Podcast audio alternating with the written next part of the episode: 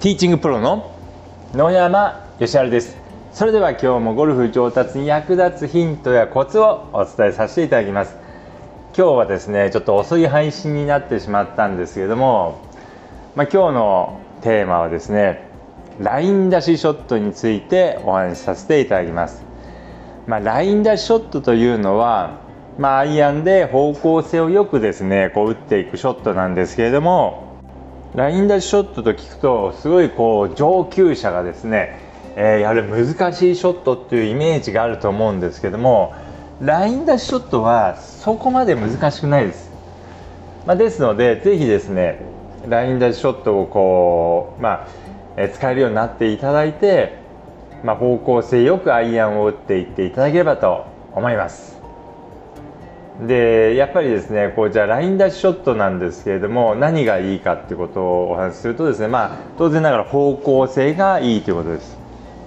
であとは、まあ、球がちょっと低くなりますのでこう風の影響を受けにくいっていうのもあります。でこう振り幅が小さくなります。通常のスイングフルスイングよりも小さくなりますからまあそういった面からミート率も上がります。方向性も良くてミート率も上がってまあ、風に強い。まあ言うことないですね。でまあただ欠点を言うとすればですね、まあ、欠点ということではないですけども若干こう距離が落ちるのでまあ少し1番手とか大きいクラブを使用していただいた方がいいです。でまあ是非ですねこのラインダイショットやっていただきたいんですけれどもじゃあ打ち方をですねご説明するとですねまあ基本的にはまあ、スリークォーターショットで打っていただいてボールの位置は少し右に置いて、まあ、スリークォーターショットスリークォーターで打っていただく、まあ、フルスイングではなくて振り幅を少し小さくしていただいて、えー、なるべくですねフェースのローテーションを抑えて体の回転をしっかりとさせて打っていただく打ち方です。であんまりこうフェースのローテーションしませんので腕を使いすぎないでまあ、体を一生懸命こう回していっていただくような、えー、打ち方になります。で、まあ、ラインダイショットなんで方向性がいいかというとですね、まあ、ボールを少し右に置いて打つから、まあ、低い球になるっていうのももちろんあるんですけれども低い球だから方向性が良くなるっていうのもまあもちろんあるんですけれども、まあ、一番の要因としてはですねフェースのローテーションが少ないということですね。えー、まあ、スイング中にフェースを開いて閉じてって動きが小さいので、まあ、狙った方向にボールを打ち出しやすくなります。ですので方向性が良くなります。でじゃあこれ打ち方のコツなんですけども、まあ、あのー、少しですね、えー、フェースを開かないようにしていただくといいです、まあ、フェースのローテーションを少しこう抑えるわけですからまあ、あのバックスイングダウンスイングともにですねフェースが開かないように、えー、していただいてでインパクト付近ではなるべくフェースのローテーションをさせないようにしていただくといいです。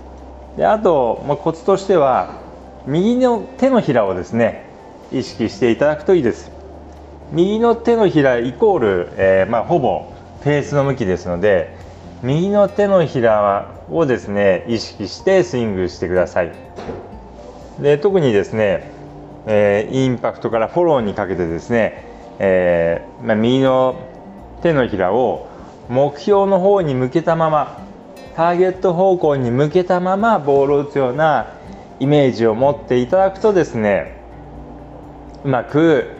えー、ボールを捉えやすくなりますので、まあ、方向性が良くなりますのでぜひですね右の手のひらを目標の方に、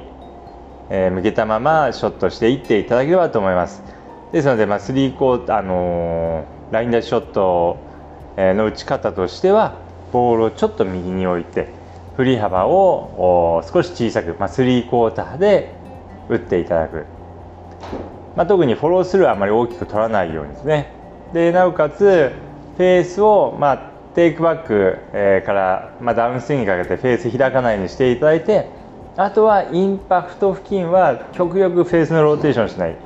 でそのためには右手のひらを目標の方に向けていくような打ち方でそのためには体をしっかりと回していく、えー、これらをですね意識して打っていただければですねまあ、ラインダッショットが打てますのでぜひチャレンジしてみていただければと思います。まあ、なかなか音声だけでですねお伝えするのが非常にこう難しい部分もあるんですけれども、まあ、ぜひですねやっていただければと思います。でまあ実際ですねこう私ももうラインダッシュショットをするようになってもう方向性がですね抜群に良くなりました、まあ、特にショートアイアンの方向性えー、っていうかまあ精度ですね。精度がもうめちゃくちゃ良くなりました。でこれができるようになってかなりこうパーオン率というのがかなり上がりました。で、まあ、やっぱりですね、まあ、人のその人の距離にもよりますけれども、まあ、結構私こう、まあえ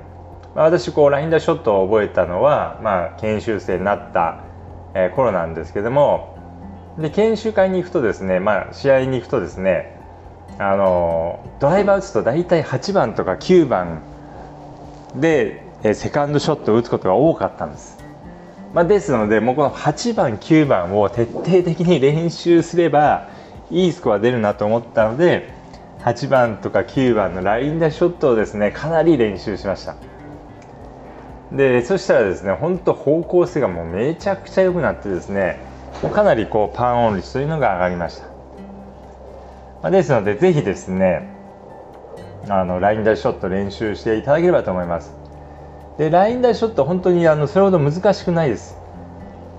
で、まあ、やっぱりこう、まあ、振り幅がですねフルスイングではなくて少し小さくなるわけですから、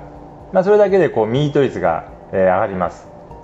で球を上げようとしなくてもいいわけですからやっぱりどうしてもですねこう、まあ、コースとかに行きますと、まあ、ミッショットの原因いろいろあるんですけどもえー、アイアンでのミスショットで多いのはですねこうボールを上げようとしすぎてしまって右足に重心が来てボールの手前をダフったり、えー、もしくはトップしたりしてしまうっていうミスが結構、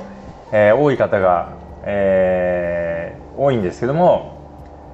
えまあ、このラインダーショットはですね低い球を打つわけですから低い球を打とうと思えばですねそういうボールを上げようとする動きがこうなくなりますので。えー、ダブリアトップもなくなるっていう効果もあります、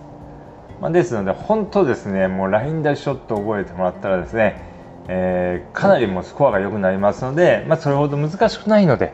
ぜひですね練習していただければと思います。でまあこのもうラインダッシュショットすごくいいんですけどもじゃあデメリットはないのかってことなんですけどもデメリットはですね、まあ、さっきもちょっとお話しさせていただきましたけれども、まあ、若干こう距離が出ないっていうのと、まあ、低い球になるっていうのがあるんですけどもあとですね、えー、ドライバーとか打った時にちょっとヘッドが走りづらくなるってことですね。ラインダイショットっていうのは、まあ、あの手首をこうある程度固めてこうヘッドを走らせないようにして、えー、打つショット、まあ、体の回転で打っていくようなショットなのでドライバーショットとか打つ時はですね若干ちょっとヘッドが走りづらくなります、まあ、ラインダーショットの練習ばかりしているとですねちょっとヘッドが走りづらくなりますので、まあ、ドライバー持った時にはですね少しこうヘッドを走らせる走らせる練習、まあ、なるべくこう、まあえー、グリップこう軽く握ってクラブヘッドの重さを感じながら、えー、ヘッドをこう走らせる練習もしていただくといいです。まあ、具体的にはじゃあどんな練習かというとドライバーでこう50ヤードとか100ヤードをですね低い球で打つ練習、まあ、ちょっと低いフックを打つような練習をですね軽くですね50ヤードとか100ヤードで結構ですので飛ばす練習をしていただくとですねこうまあ手首をが固まってしまうというのはなくなりますのでそういった練習も、えー、まあ、ちょっとだけやっていただくといいです。ということでですね今日はラインダッシュショットについてお話しさせていただきましたけれども、まあ、ぜひですねマスターしていただいて、えー、いいスコアでラウンドしていただければと思います。ということで今日の音声はこの辺で失礼させていただきます。